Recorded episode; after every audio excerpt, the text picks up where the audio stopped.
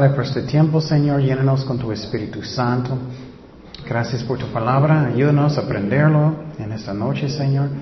Gracias por todo, Señor. Tócanos, sánanos los enfermos, todo lo que necesita algo. En el nombre de Jesús. Amén. Ok, Hechos 21. Hechos 21. Ya hablamos en la mañana que um, el ejemplo hermoso de Pablo, el amor que él tenía para su Dios y también para uh, las ovejas de Dios y los perdidos. Y uh, vamos a mirar todo el capítulo ahora, pero yo estaba diciendo en la mañana que Él es mi héroe.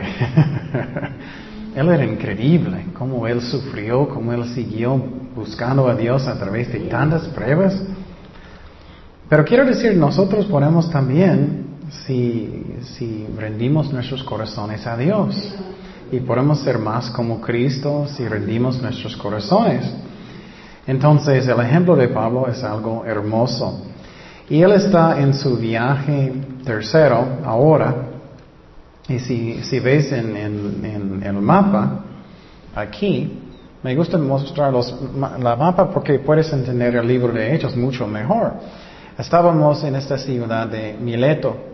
Y lo que vamos a mirar ahorita es que él va a salir de estas ciudades, Cos y esos, y él va a salir en un barco, va a viajar hasta que él va a llegar a la ciudad de Tiro, porque él quería llegar a la ciudad de Jerusalén.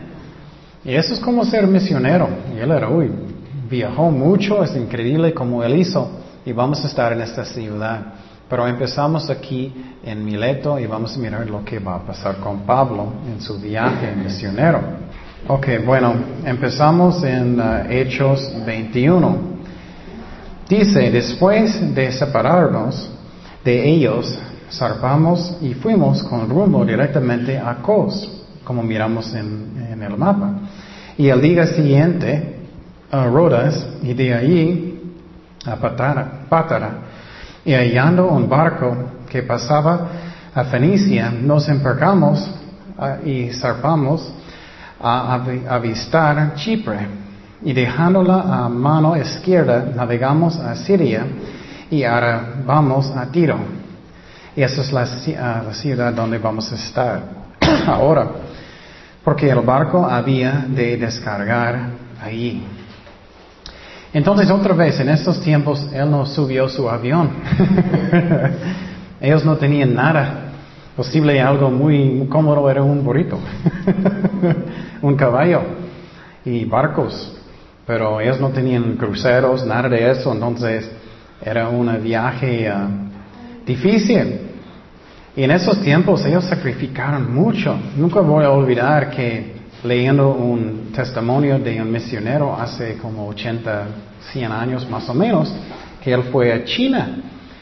Yo recuerdo cuando yo estaba leyéndolo, era increíble porque cuando yo estaba leyendo, él dijo, él era un misionero que salió de Inglaterra. Y él dijo que yo necesitaba despedir a mi mamá. Y estaba pensando, eso era por la vida.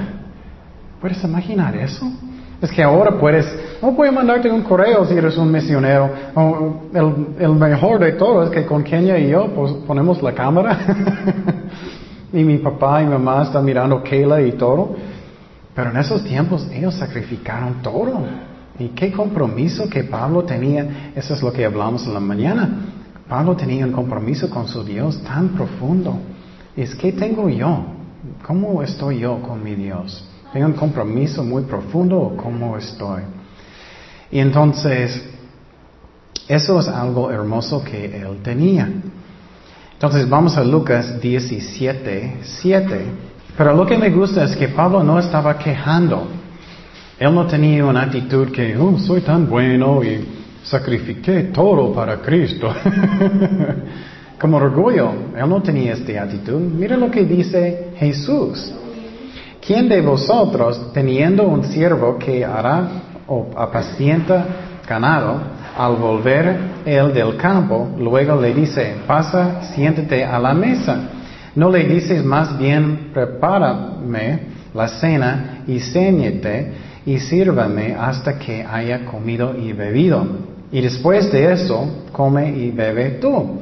¿Acaso da gracias al siervo porque hizo lo que se le había mandado? Pienso que no. Así también vosotros, cuando hayáis hecho todo lo que os ha sido ordenado, decir, mira lo que, la actitud que necesito tener. Siervos inútiles somos, pues lo que debíamos hacer, hicimos.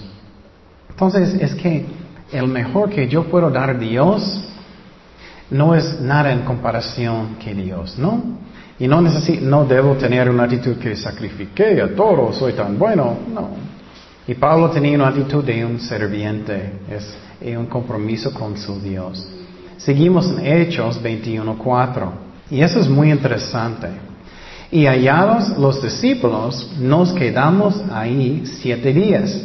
Y ellos decían a Pablo por el Espíritu que no subiese a Jerusalén. Qué interesante. Entonces, en esta ciudad dice que el Espíritu habló a través de algunos de los hermanos que él no debe ir a Jerusalén porque él va a sufrir. Mira lo que dice, cumplidos aquellos días, salimos acompañándonos todos con sus mujeres y hijos hasta fuera de la ciudad y puestos de rodillas en la playa oramos y abrazándonos los unos a los otros, subimos al barco y ellos se volvieron a sus casas. Entonces, eso es una hermosa escena. Ellos están diciendo, ay Pablo, no te vayas, y vas a sufrir, el Dios me dijo eso. Ellos estaban en, en la orilla de la playa, qué hermoso, orando juntos. Pero la pregunta es en versículo 4, dice que el Espíritu Santo dijo que no vas a Jerusalén. Voy a decir honestamente que hay un debate. Personas no saben. ¿Era la voluntad de Dios para Pablo para ir a Jerusalén, sí o no? Y sinceramente no estoy seguro cuál es. Puede ser sí, puede ser sí era la voluntad de Dios y solamente el Espíritu Santo estaba advirtiéndolo, vas a sufrir. O puede ser que era no, que Dios no quería, pero Él quería ir tanto que Él fue. ¿Me explico? Y um, no sé cuál es. Y vamos a mirar la razón. Seguimos en Hechos 21.7. Y nosotros completamos la navegación saliendo de Tiro y arribando a Ptolemaida y habiendo saludado a los hermanos, nos quedamos con ellos un día. Entonces seguimos en el viaje. Versículo 8. Al otro día, saliendo Pablo, a los que con él estábamos, fuimos a, a Cesarea y entrando en casa de Felipe el evangelista, que era uno de los siete, posamos con él.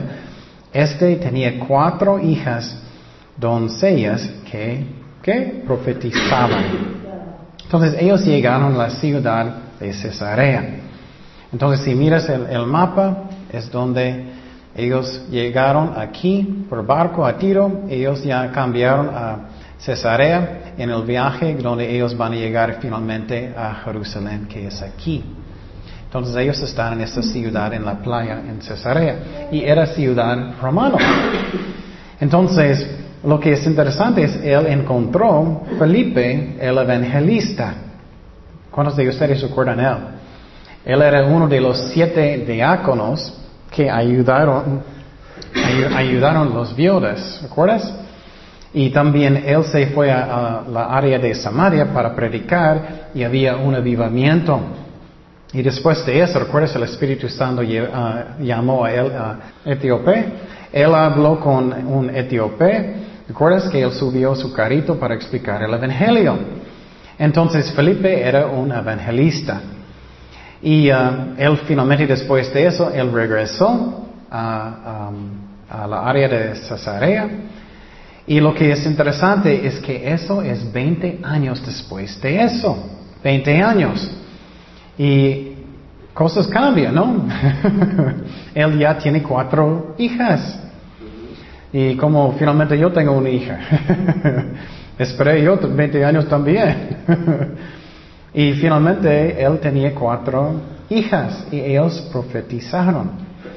Y eso es importante porque algunas personas dicen que mujeres no pueden profetizar. Claro, ellos están profetizando. Seguimos en Hechos um, 21 días. Eso es muy interesante que va a pasar con otro profeta. Y permaneciendo nosotros ahí algunos días, descendió de Judea un profeta llamado Ágabo. Y él era un profeta real. Hay muchos profetas que no son reales, especialmente hoy en día tenemos que tener cuidado. Muchas veces personas van a venir, oh hermano, tengo una palabra de Dios para ti. Y no es cierto. Eso pasa mucho, pero a veces sí es la verdad, depende. A veces es Dios y a veces no. Y él era real. Y un profeta también puede equivocar, pero él, él es correcto aquí.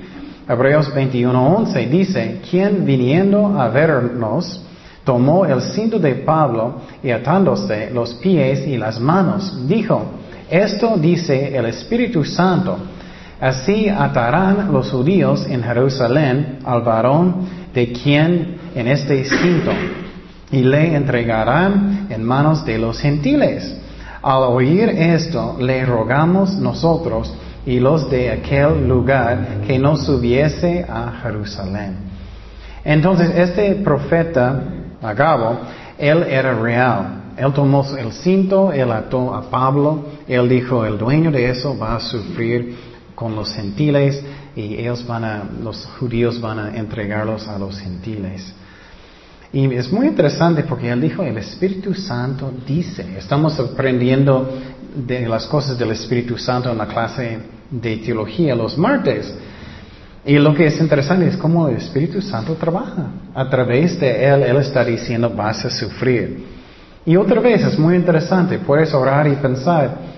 Algunos maestros dicen que era la voluntad de Dios de ir a Jerusalén, algunos dicen que no. Pero mira lo que dice aquí, pero lo que sabemos es que Él va a sufrir, Él va a sufrir. Y otra vez ah, hablamos en la mañana qué hermoso es el compromiso de Pablo. Por ejemplo, si tú vas a ir a una parte, posible solamente es un vecino, y Dios va a decir, si tú vas a esta casa vas a sufrir, pero bueno, ¿vas, ¿vas a ir o no? Para predicar, para compartir. Y Pablo no dio cuenta de nada, él, yo voy a ir, yo voy a ir aunque hay advertencias de sufrir.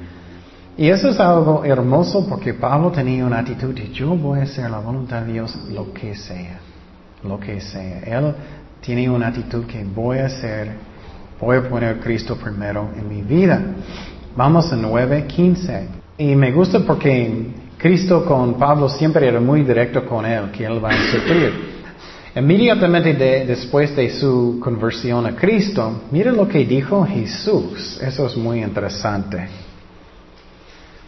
El Señor le dijo, ve, porque instrumento escogido mm, ah, me es este, para llevar mi nombre en presencia de los gentiles y de reyes y de los hijos de Israel, porque yo le mostraré cuánto le es necesario que parecer por mi nombre. Eso a mí siempre es increíble. Si Dios va a decirte antes de hacer un ministerio, ok, Gloria, vas a sufrir aquí y aquí y aquí, ¿vas a hacerlo todavía? Pero si tengo un corazón como Pablo, yo voy a hacerlo, yo voy a hacerlo. Seguimos en Hechos 21, 13. Eso es la clave lo que estudiamos en la, mañana. Eso es el corazón que Pablo tenía, es hermoso. Hechos 21:13 dice, entonces Pablo respondió, ¿qué hacéis? Hacéis llorando y quebrantando el corazón. Primeramente miramos que Pablo tenía mucho amor por ellos. No puedes quebrar un corazón si no amas a ellos. Vas a pensar, ¿eh? Y mira lo que él dijo, que es muy importante, porque yo estoy dispuesto no solo a ser qué, atado. Él estaba listo para ir a la cárcel. ¿Estamos listos para ir a la cárcel? Es difícil pensar en eso, ¿no? Él tenía un corazón dispuesto a ir a la cárcel para Cristo, lo que sea. Mira lo que dice, más aún, ¿a qué? Morir en Jerusalén por el nombre del Señor Jesús. Y como no le pudimos persuadir, desistimos diciendo, hágase la voluntad del Señor. Entonces Pablo está dispuesto para ir a la cárcel o morir para qué? Para su Señor. Ese es un compromiso que es hermoso, es un compromiso para Dios que es hermoso. Y muchos, yo estaba pensando que es chistoso en una manera, estamos mirando qué compromiso que Pablo tenía, que todo era para Cristo. Y muchas veces nosotros, con posible Dios va a decirte, oh, ¿qué? Necesitas apagar el tele. Oh, eso es un grande sacrificio. no, tenemos que tener una actitud que yo voy a hacer lo que Dios quiere. Y Él sabe lo que es el mejor para mí. ¿Y cómo Pablo tenía esta actitud? Primeramente, él realizó que él, él ya murió con Cristo ah, en su corazón. Y dice en Gálatas 2.20 que Él ya murió. Gálatas 2.20. Cuando vamos a nacer de nuevo es como morimos y, resucitamos con Cristo. Dice Gálatas 2.20. Gálatas 2.20. Con Cristo estoy juntamente que crucificado.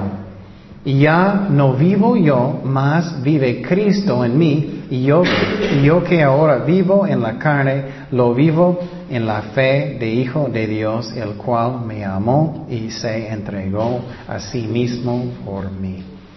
Entonces, que tengo una actitud que ya morí, ya morí con Cristo. Entonces, muchas veces mi, la más preciosa cosa que tengo, pienso es que mi vida que todo es muy cómodo, que tengo todo listo, todo bueno. Y, no es eso, es que ya morí con Cristo. Mi vida no es mío, Cristo me, me compró. ¿Sabes que Cristo realmente es su dueño si, si perteneces a Dios? Vamos a primero de Pedro 1, 18. Y Pablo tenía esta actitud hermoso. Dice, sabiendo que fuisteis rescatados de vuestra vana manera de vivir, la cual recibisteis de vuestros padres, no con cosas corruptibles como oro o plata, sino con qué? La sangre preciosa de Cristo, de un cordero sin mancha y sin contaminación. Entonces tenemos un dueño, mi vida no es mío. Y Pablo tenía esta actitud hermosa. Y él quería ir a Jerusalén, aunque él sabía todo el tiempo que él va a sufrir. Y piénsalo, qué increíble su compromiso con Dios. ¿Y cómo estoy yo? ¿Cómo es mi compromiso con Dios? Por ejemplo, si Dios va a mandarte a la Ciudad de México y antes Dios va a decir, oh, vas a sufrir allá, Jaime, lo siento. Vamos a ir. Con el Espíritu de Dios tenemos la fuerza, pero qué compromiso. Regresamos a, Hechos 21, 15.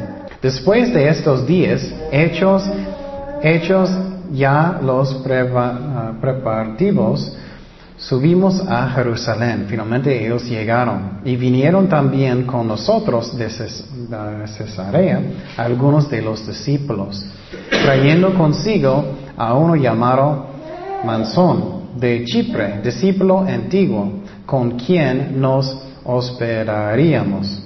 Cuando llegamos a Jerusalén, los hermanos nos recibieron con gozo.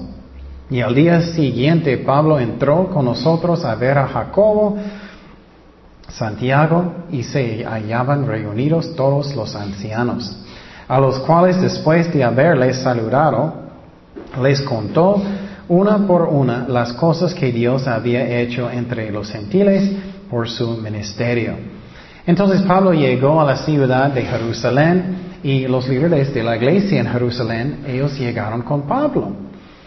Y entonces Pablo contó todo lo que estaba pasando con él, era misionero. Muchos aceptaron a Jesucristo y ellos eran contentos. Y la iglesia en Jerusalén era los de qué? Los judíos que aceptaron a Cristo. Pero había un problema con los creyentes en Jerusalén. Ellos todavía estaban guardando la ley, el día de reposo, las fiestas y todo. Y quiero decir que podemos hacer eso, pero no tienes que hacer eso. ¿Me explico? Por ejemplo, el día de independencia en México, Estados Unidos, puedes hacerlo, pero no tienes que hacerlo. Y los judíos todavía estaban guardando estas cosas y ellos se llama legalismo. Ellos todavía estaban haciendo cosas que ellos no tenían que hacer. Y vamos a mirar lo que pasó con Pablo, versículo 20. Cuando ellos lo oyeron, glorificaron a Dios. Y le dijeron, ya ves, hermano, cuántos millares de judíos hay que han creído en Jesús. Y todos son celos, celosos por la que, por la ley. Entonces ellos todavía estaban tratando de guardar la ley de Moisés. las cosas de la ley que ya, ya no estamos bajo de eso. Por ejemplo, tú puedes comer un, taco de carnitas, de puerco si quieres. ya no estamos bajo de la ley. Pero ellos todavía estaban guardando la ley, el día de reposo y todo eso, los costumbres. Y ellos tenían miedo que su, su iglesia van a enojar con Pablo, porque ellos son judíos guardando la ley. ¿Me explico? Y voy a decir que Pablo va a hacer lo que ellos quieren. ¿Qué es la razón? Por el amor. Por ejemplo, si alguien está diciéndote, hoy tienes que guardar el, día de, independencia, tienes que hacerlo, tienes que hacerlo. Oh, bueno, ok, está bien. No vamos a pelear. Vamos a hacerlo por amor. Es lo que hizo Pablo. Seguimos en versículo 21. Pero se les ha informado en cuanto a ti que enseñas a todos los judíos que están entre los gentiles a apostatar de Moisés diciéndoles que no circunciden a sus hijos ni observen los costumbres. ¿Qué hay pues? La multitud se reunirá de cierto porque oirán que la has venido. Haz pues esto que te decimos. Hay entre nosotros cuatro hombres judíos que tienen obligación de cumplir voto. Tómalos contigo, purifícate con ellos y paga sus gastos para que se rasuren la cabeza y todos comprenderán que no hay nada de que de lo que se les informó acerca de ti que se, ah, sino que tú también andas ordenadamente guardando la ley. Pero en cuanto a los judíos que han creído, nosotros les hemos escrito determinando que no guarden nada de esto, solamente que se abstengan de los sacrificados, de los ídolos, de sangre, de ahogado y de fornicación. Entonces lo que está pasando aquí es que en la iglesia judía, puedes pensar es una iglesia judía, pero ellos creen en Cristo. Pero ellos todavía están guardando la ley de, de, los, de Moisés. Y claro, todavía no podemos matar. todavía no podemos cometer, adulterio. Pero estoy hablando del día de reposo, estoy hablando de comer, no puedes comer puerco, cosas así. Estamos bajo de nuevo pacto. Sí podemos ahora. Pero lo que pasa en esta iglesia, ellos todavía estaban guardándolos. Y ellos dijeron, ok, tenemos cuatro jóvenes, cuatro hombres que ellos van a la fiesta de Pentecostés, ¿no? La fiesta. Ellos van a la fiesta y él dijo, ok, ustedes van a rasurar sus cabezas, quitar todo su pelo, por creo que era siete días esta vez, y después de siete días vas a tomar su pelo y ofrecerlo como una ofrenda. Y ellos dijeron también que Pablo, tú tienes que pagar. Entonces, él tenía que pagar él hizo todo eso para que ellos no van a enojar. Por amor, ¿me explico? Y eso es lo que Él hizo en este día de Pentecostés. Y quiero decir que no estamos bajo de la ley, no tenemos que guardar el día de reposo. Tú puedes tener tu, tu omelette con tocino. Pero si hay alguien, un hermano que van a molestar tanto, no lo haces por amor, ¿me entiendes? Es lo mismo. Por ejemplo, si tú vas a Israel para ser un misionero, por ejemplo, oh, bueno, guarda el día de reposo porque quieres alcanzarlos, para que ellos no van a enojar, ¿me entiendes? Es lo que está pasando aquí. Vamos a 1 de Corintios 9, 19, y Pablo está hablando de todo eso. Por lo cual, siendo libre de todos, me he hecho siervo de todos para ganar a mayor número. Quiere ganar sus almas. Me he hecho a los judíos como que judío para ganar los judíos, a los que están sujetos a la ley, aunque yo no esté sujeto a la ley, como sujeto a la ley, para ganar a los que están sujetos a la ley. A los que están sin ley, como si yo estuviera sin ley, no estando yo sin ley de Dios, sino bajo de la ley de Cristo para ganar a los que están sin ley. Me ha hecho débil a los débiles para ganar a los débiles. A todos me he hecho de todo para que de todos modos salve a algunos. Y esto hago por causa del Evangelio para hacerme copartícipe de él. Entonces es para ganarlos, es para ganarlos. Y eso aplica a todo. Si quieres alcanzar jóvenes, pues bueno, posible tienes que salir para patinar con ellos, para que puedas comunicar con ellos. Es lo mismo, por amor. No es que tienes que patinar. Vamos a Hechos 21, 26. Vamos a mirar lo que va a pasar con Pablo. Y quiero decir que eso en una manera es chistoso y triste. Pablo está haciendo todo lo que él puede para no ofenderlos. Con amor. Y él, no es, y él todavía está guardando la Biblia. No, no es algo malo. Pero vamos a mirar lo que pasa.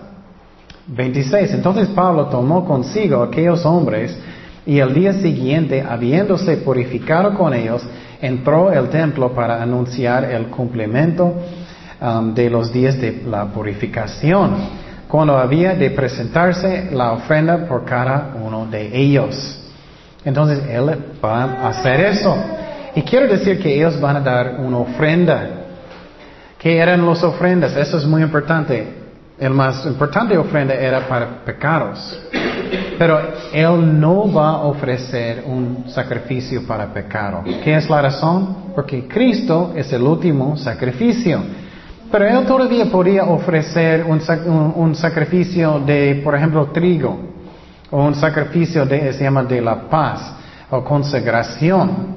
Eso puedes, pero ofrecí, uh, ofrendas de pecado, claro que no. Seguimos en versículo 27.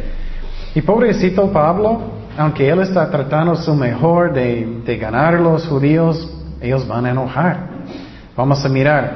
Pero cuando estaban para cumplirse los siete días, él está en medio de hacerlo, unos judíos de Asia, al verle en el templo, alborotarán a toda la multitud y le echaron mano otra vez. Casi cada ciudad, Pablo con él estaba predicando, la gente enojaron, porque él está diciendo la verdad. Dale voces, varones israelitas, ayuda.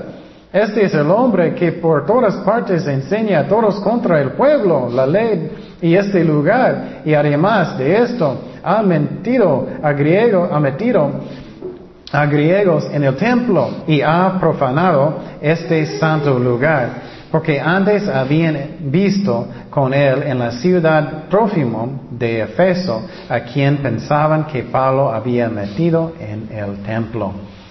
Entonces, pobrecito, Pablo está tratando su mejor para no ofender, para no tener problemas y ellos se enojaron. Los judíos se enojaron, ellos vinieron de las otras partes donde él estaba, ellos se enojaron. Y hay una, tenemos que hacer nuestro mejor, pero es algo que podemos aprender. Algunas personas van a ofendernos de todas maneras, ¿no? Tú puedes hacer su mejor, ellos van a enojar. Pero haz tu mejor para tener paz. Seguimos en versículo 30. Así que toda la ciudad se conmovió y que se golpeó el pueblo y apoderándose de Pablo le arrastraron fuera del templo e inmediatamente cerraron las puertas. ¿Recuerdas que dijo el Espíritu Santo con los cintos? Ellos van a arrestarlo, pegarlo y todo, ¿no? Está pasando. Pero Pablo todavía tiene este compromiso, amor tan bello. Y procurando ellos matarle, se le avisó al tribunal de la compañía que toda la ciudad de Jerusalén estaba alborotada.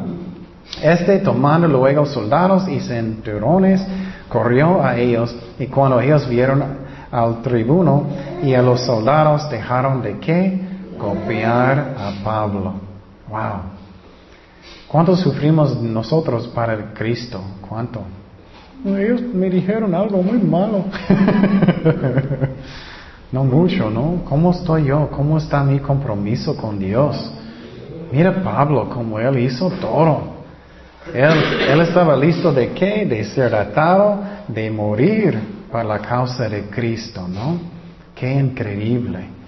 Y lo triste es que ¿dónde están todos los cristianos? Ellos no están ayudando. ¿Dónde están? Seguimos en 33. Entonces, llegando el tribuno, le prendió y le mandó atar, atar los dos cadenas y preguntó quién era y qué había hecho. Ah, pero entre la multitud unos gritaban una cosa y otros otra. Y como no podía entender nada de cierto a causa de, del alboroto, le mandó llevar a la fortaleza. Al llegar a las grades, aconteció que era llevado en peso por los soldados a causa de la violencia de la multitud, porque la mm, muchedumbre del pueblo venía detrás gritando, muera. Ay, qué fuerte, ¿no? Entonces ellos estaban cargándolo, muera, muera, gritando, toda la gente. Pero qué amor, qué compromiso que Pablo tenía con Dios que él todavía quería, él todavía quería ministrar a los judíos, él quería evangelizarlos, es algo hermoso. Vamos a Juan 15, 18. Y Cristo dijo que eso va a pasar.